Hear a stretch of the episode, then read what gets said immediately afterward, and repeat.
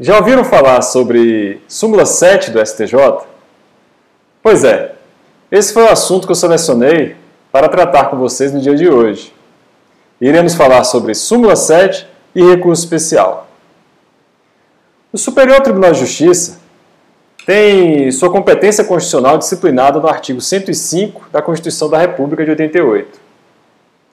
Compete, por exemplo, ao STJ processar e julgar ações penais originárias formuladas contra governadores de Estado, desembargadores de tribunais de justiça e tribunais regionais federais, conselheiros de tribunais de contas estaduais. Compete também ao STJ processar e julgar recursos ordinários em mandado de segurança, recursos ordinários em habeas corpus. E compete ainda ao STJ processar e julgar recursos especiais. A competência do STJ para o julgamento de recursos especiais está prevista no artigo 105, inciso 3 da Constituição Federal de 88. E é por meio do julgamento de recursos especiais que o STJ exerce uma das competências a ele otorgadas pelo Poder Constituinte de 88, que é a de uniformizar a interpretação em torno da legislação infraconstitucional.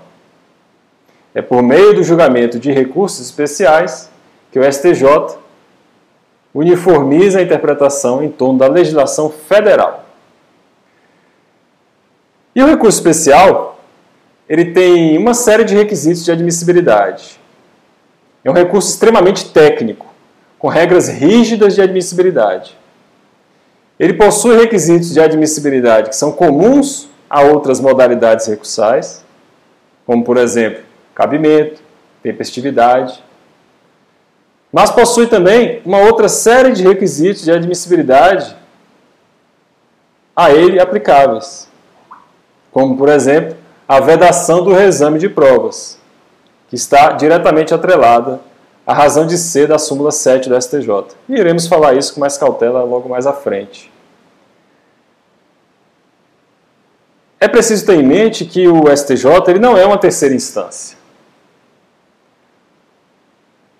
Análise em torno do arcabouço probatório, análise em torno do conjunto de provas carreadas aos autos, compete ao juízo de primeiro grau e ao juízo de segundo grau, seja ele um Tribunal de Justiça ou um Tribunal Regional Federal. O recurso especial, para ser admitido, conhecido e ter o seu mérito julgado, ele deve envolver uma questão jurídica, uma questão de direito. O recorrente, quando vai fazer suas razões de recurso especial, deve discutir uma questão jurídica. Ele deve levar ao conhecimento do STJ alguma irresignação relacionada a uma questão de direito. Justamente porque o STJ não é uma terceira instância. E os ministros, logo no início do funcionamento do STJ, perceberam essa pretensão por parte de alguns recorrentes. O STJ foi criado pela Constituinte de 88, foi instalado em 89 e, os ministros perceberam que alguns recorrentes pretendiam, via recurso especial, que o Tribunal da Cidadania, como é conhecido o STJ, reexaminasse provas dos autos. Os ministros, então, editaram, em 1990, um ano após a instalação do STJ, a súmula de número 7, que veda o reexame de provas em recurso especial. Essa súmula, a súmula 7 e outras súmulas, como por exemplo a, a que rege o pré-questionamento, elas foram editadas com o fim de preservar a competência constitucional do STJ, evitando que ele se transformasse numa terceira instância. Elas têm uma razão de ser. Elas foram editadas pelo Superior Tribunal de Justiça com o fim de preservar a competência constitucional do STJ em sede de recurso especial, que é a de uniformizar a interpretação em torno da legislação federal. Caso o recorrente, inconformado com o acordo proferido pelo Tribunal de Origem, pretenda, sustente no recurso especial, que o STJ reexamine documentos, provas dos autos, este recurso especial não será conhecido pelo STJ, em razão da incidência da súmula 7.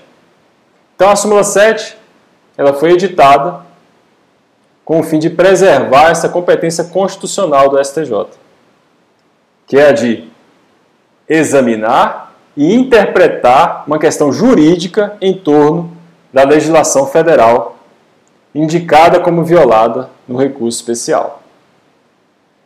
E eu selecionei é, três acórdãos do STJ e passarei a examinar com vocês logo, logo, logo mais, justamente com o objetivo de explicitar melhor o tema, porque com exemplos práticos é, a compreensão fica mais fácil.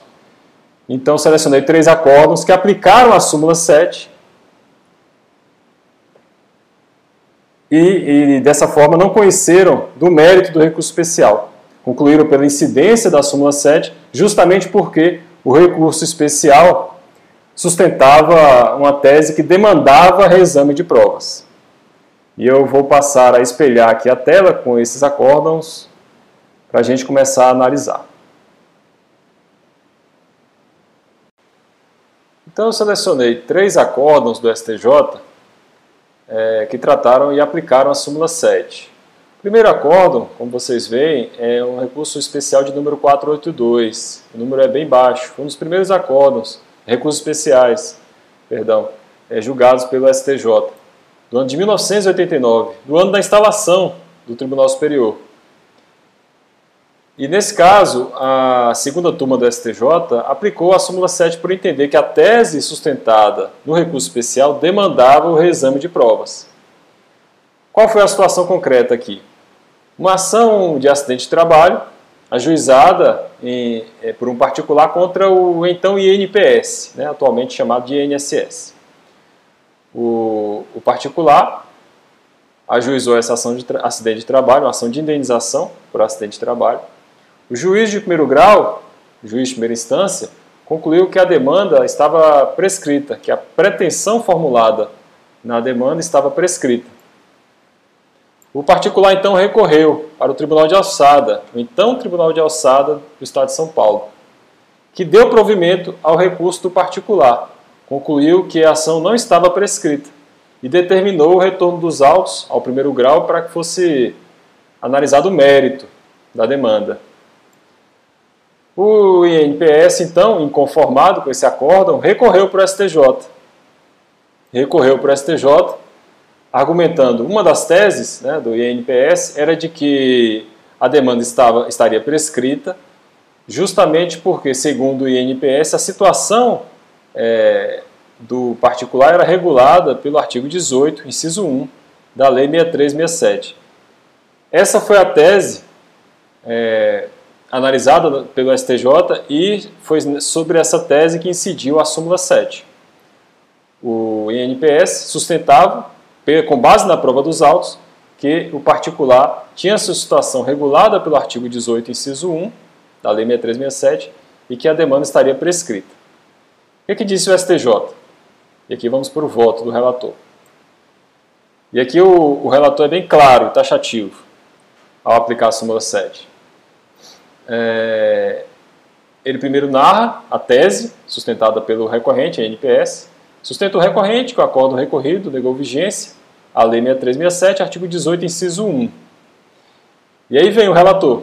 O que acontece, entretanto, é que o acórdão recorrido, analisando a prova existente nos autos, entendeu aplicável, no caso, o inciso 3 do artigo 18, e não o inciso 1. Essa foi a razão pela qual o STJ aplicou a súmula 7 neste caso, justamente porque a tese sustentada pelo recorrente demandava o revolvimento do contexto fático probatório, providência inviável em sede de recurso especial.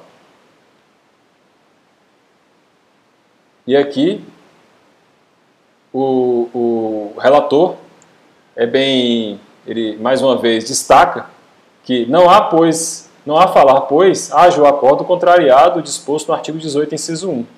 O que houve, repita-se, é que o acordo, analisando a prova, entendeu aplicável o inciso 3 do artigo 18, não sendo possível, na instância extraordinária, especial a revisão da matéria fática, que é examinada soberanamente pela instância ordinária.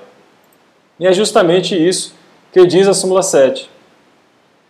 O STJ tem a competência constitucional em sede de recurso especial para analisar questão de direito, questão jurídica, uniformizar a interpretação em torno da legislação infraconstitucional.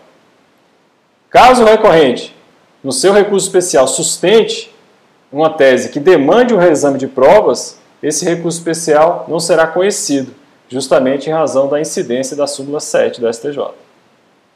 Então, esse acórdão foi bem claro, o voto ficou bem taxativo e explicitou as razões pelas quais foi aplicada a súmula 7. Aí eu selecionei mais dois precedentes. Esse aqui do ano de 2010, relatado pela ministra Helena Calmon, no qual também foi aplicada a súmula 7. Este caso aqui, ele tratava de questão em torno de isenção de tributária uma empresa impetrou o mandado de segurança questionando a isenção tributária. A empresa alegava que tinha direito à isenção de ICMS, um tributo estadual. Porque, segundo a empresa, ela, ela comercializava camomila em estado natural. E essa camomila em estado natural, a comercialização desse produto, seria isenta do recolhimento de ICMS. O Tribunal de Origem, o Tribunal de Justiça de São Paulo, denegou a ordem. E aí a fundamentação do, do, do, Tribunal de Origem consta do voto aqui da relatora. A relatora, em seu voto, traz primeiramente o fundamento pelo qual o Tribunal de Justiça denegou a ordem. Neste ponto. O que ela diz? O Tribunal de Origem assentou-se nas seguintes premissas para negar a segurança pleiteada o tribunal disse, tribunal de origem, embora esteja comprovada a importação de mercadoria de país signatário do GATT, o regulamento do ICMS isenta do pagamento do tributo em questão produtos que se encontram em seu estado natural, dentre eles a camomila. E a recorrente, a empresa, sustentava no recurso especial que a prova dos autos demonstrava que ela comercializava, importava camomila em estado natural. Essa, essa era a tese sustentada no recurso especial. E aí vem a relatora e diz o quê? A tese de violação aos artigos, aos parágrafos 1 e 2 do artigo 3 do GATT, que é um tratado internacional, exige necessariamente o reexame da documentação constante da impetração, pois a Corte de Origem expressamente rechaçou a utilidade dos documentos aludidos pelo impetrante para demonstrar a situação concreta que ele confere o direito à isenção, ou seja, de que ela importava é, camomila em estado natural. Então, o, Tribunal, o Superior Tribunal de Justiça concluiu pela incidência da súmula 7, justamente porque a tese discutida no recurso especial demandava o revolvimento do contexto fático probatório dos autos.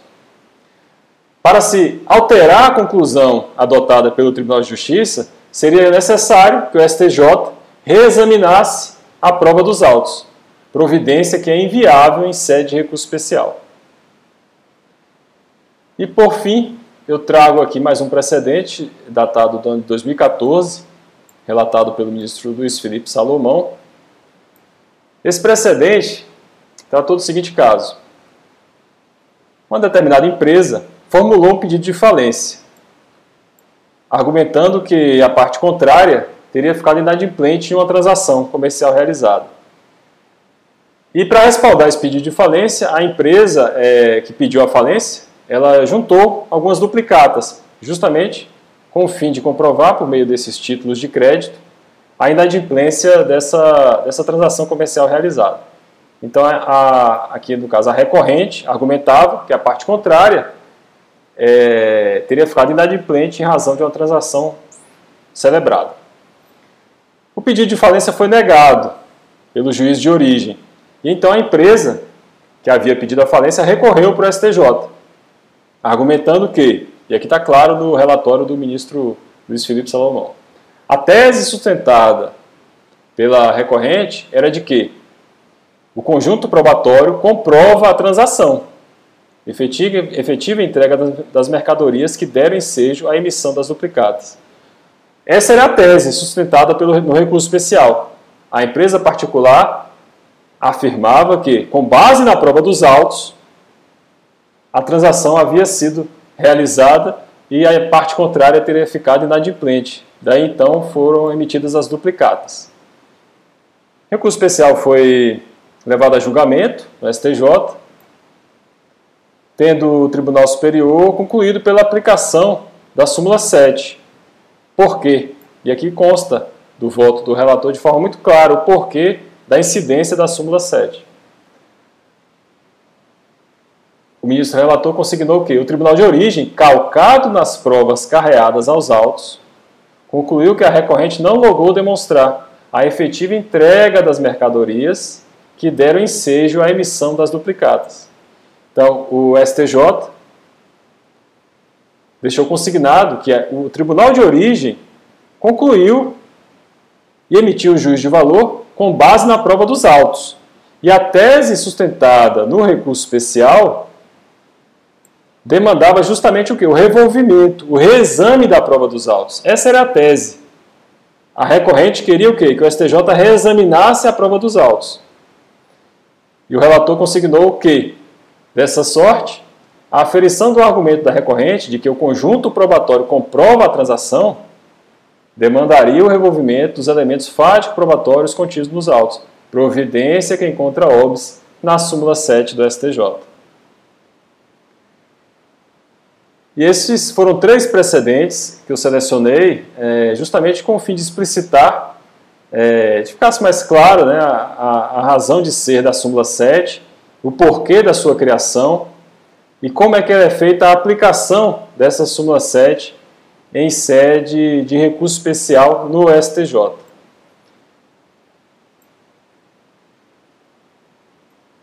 Ainda em relação a esse tema, é, e eu gostaria de deixar aqui já registrado, né, eu é estou chegando ao final do vídeo, é, demonstrada a questão em torno da súmula 7, da, da questão do óbice do STJ, reexaminar provas em sede de recurso especial,